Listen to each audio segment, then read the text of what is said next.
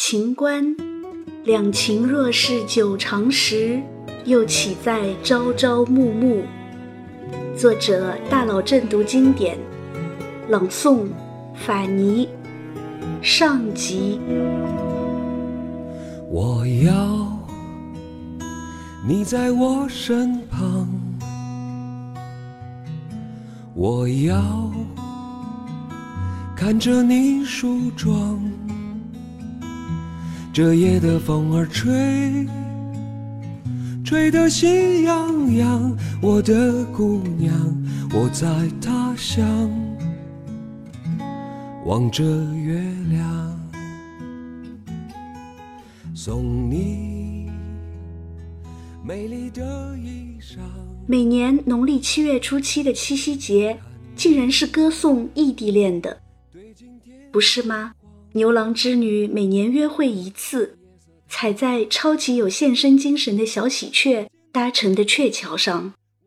从汉朝开始，到现在也约会了两千多回了，真是命苦啊！这么好的写作题材，中国的诗人们怎么会放过呢？关于七夕的诗词数不胜数，最早的应该是《古诗十九首》里的这首吧。迢迢牵牛星，皎皎河汉女。纤纤擢素手，札札弄机杼。终日不成章，泣涕零如雨。河汉清且浅，相去复几许？盈盈一水间。默默不得语。唉，看织女哭得这般梨花带雨，还有人敢于尝试异地恋吗？有，不仅有，而且还前赴后继，一批又一批，因为他们都中了一个人的毒。这个人啊，说了一句咒语，那些男男女女们就奋不顾身了。咒语是这样说的：“两情若是久长时，又岂在朝朝暮暮。”说这句话的就是北宋时期的情歌王子秦观。说起秦观啊，其实他的一生挺分裂的，且往下看。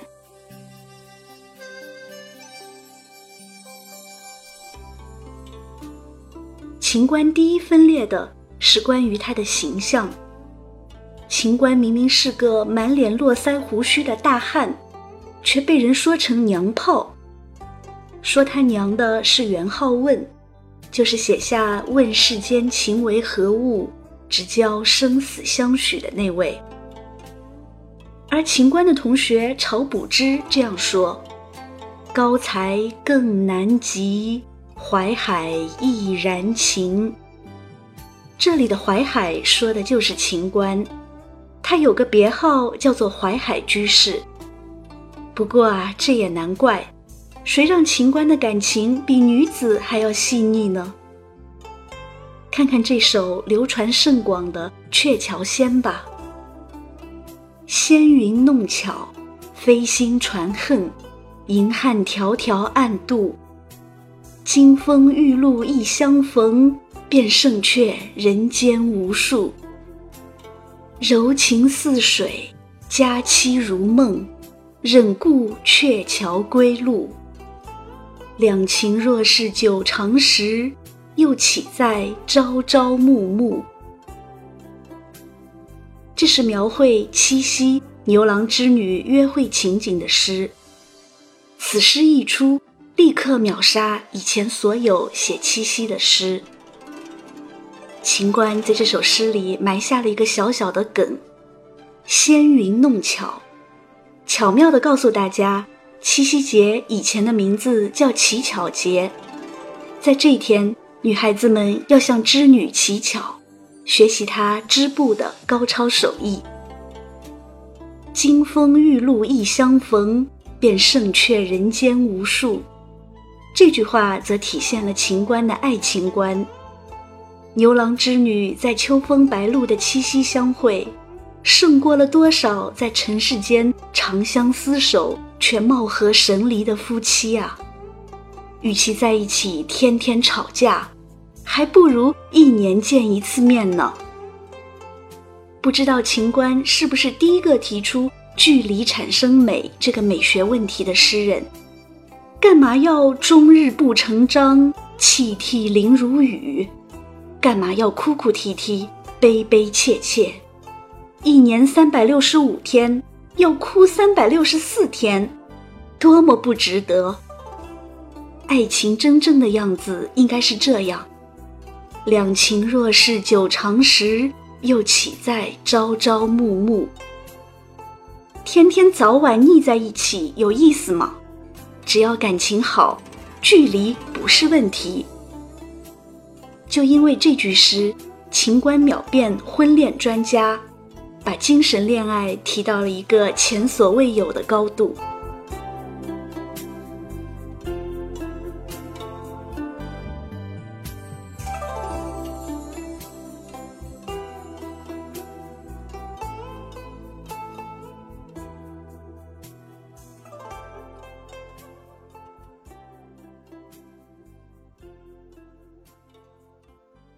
秦观第二分裂的是关于他的作品，在大家的印象里，秦观是专业写词的。可是翻翻秦观现存的所有作品，词只有一百多首，而他写的诗有多少呢？四百三十多首。他写的文章也有二百五十多篇，因此从数量上来讲，秦观写的诗文要远远超过他写的词。可是为什么他写的诗文没有他的词那么有名呢？这个问题嘛，我们还是要从头说起。在很久很久以前，那是皇佑元年的十二月，在很远很远的地方，那是江苏高邮，一个盛产鸭蛋的地方，有一户地主家里新添了个大胖小子。这个孩子就是秦观。秦观字少游，这个孩子将来会成为婉约派一代词宗。说他家是地主，那是因为他们家有壁炉数间，薄田百亩。秦观小的时候不知道有没有吃过很多鸭蛋，但至少他的功课不会烤鸭蛋。这个从他老爹给他们兄弟起名字的水平就能看出来。秦观有两个弟弟，一个叫做秦迪，一个叫做秦构。还有个说法，秦观有个哥哥叫秦归。看到没有？这几个名字的偏旁里都有个“见”字。有这么任性的老爹吗？来吧，咱们就这一排儿子。让你们一次见个够！老爹任性，咱不怕，就怕任性有文化。秦观的老爹崇尚儒家思想，秦观从小就熟读儒家经典。可是他参加了两次科举考试都没有考上，这事儿都怨王安石。据《宋史记事本末》记载。神宗熙宁四年二月丁巳，更定科举，从王安石译，罢师傅及明经诸科，专以经义论策试试。高考政策怎么能说变就变呢？以前不是以诗文为重吗？现在倒好，谁的论文写得好，谁就可以被录取。这让经历了头悬梁、锥刺股的考生们。情何以堪？不过秦观倒是没有退缩，他迅速调整方向，把他对政治上的理想付诸于文，把对生活的感悟付诸于诗，把情感的宣泄付诸于词。不是说诗庄词媚吗？至于后来秦观的词为什么会越来越有名气？这和他的性格发生巨大变化有关。这里不得不说说一个人，苏轼。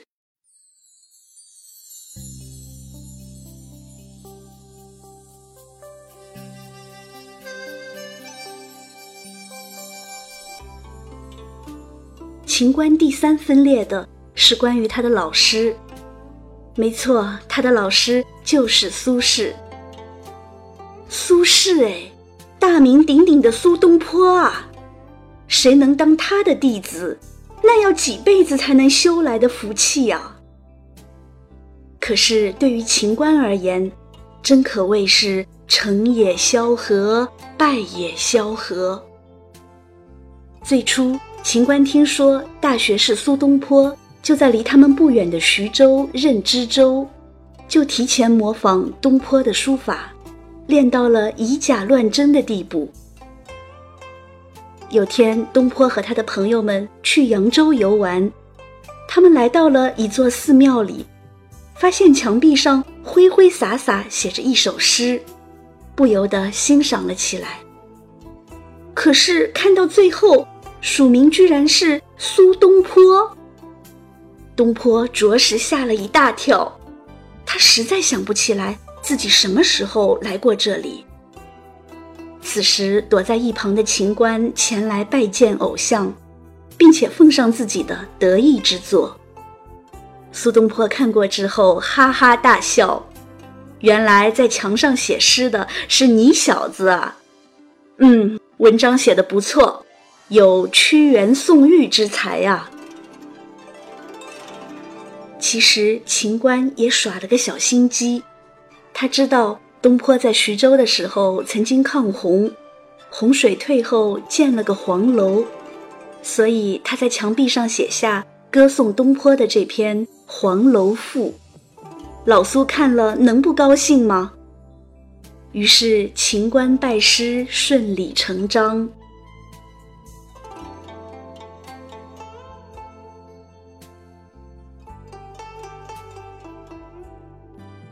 有了苏东坡做老师，一时之间，秦观声名鹊起，身价倍增。他不仅在三十七岁那年考上了进士，而且在老师的引荐下一路攀升，做到了秘书省正字兼国史院编修官，参与撰写《神宗实录》。想当年，秦观、黄庭坚。曹补之、张磊并称苏门四学士。他们和老师东坡一起谈天说地、切磋诗文，何其风光！这期间，东坡还给秦观起了个外号，叫做“山抹微云君”，这源自秦观的一首词：“满庭芳，山抹微云。”天连衰草，画角声断桥门。暂停征兆，辽共引离尊。多少蓬莱旧事，空回首，烟霭纷纷。斜阳外，寒鸦万点，流水绕孤村。销魂当此际。香囊暗解，这个老师真的是很不正经哎！人家明明是在和情人难舍难分，你看人家写的这句“斜阳外，寒鸦万点，流水绕孤村”，多么悲伤啊！你还有心情在这里给人家起外号？随着苏东坡反对王安石变法，一路遭到打击。苏门四学士也都成为了残酷政治斗争的牺牲品。秦观不懂得在官场上韬光养晦、保存实力，反而处处崭露头角。现在也被迫开启贬官模式，被贬郴州。之后，他还被削去了所有的官爵和俸禄，从朝廷命官变成了一无所有的草民。更严重的是，他还被监管起来，失去了最宝贵的自由。就是在这里，他。写下了著名的《踏梭行》：“雾失楼台月迷津渡，桃源望断无寻处。可堪孤馆闭春寒，杜鹃声里斜阳暮。意寄梅花渔船尺素。”砌成此恨无重数，郴江信自绕郴山，为谁留下潇湘去？秦观哪里是迷失了楼台津渡，他这是迷失了自我，迷失了人生的方向啊！王国维读了这首词之后。提笔在《人间词话》里这样评论：“少有此境最为凄婉，至可堪孤馆闭春寒，杜鹃声里斜阳暮，则变为凄厉矣。”何时无聊地叹气？可会说我知？手中的康乃馨，仍能赠你一支。何时呆呆地看我？我看不透你的真心意。如喜欢他，何不想想法子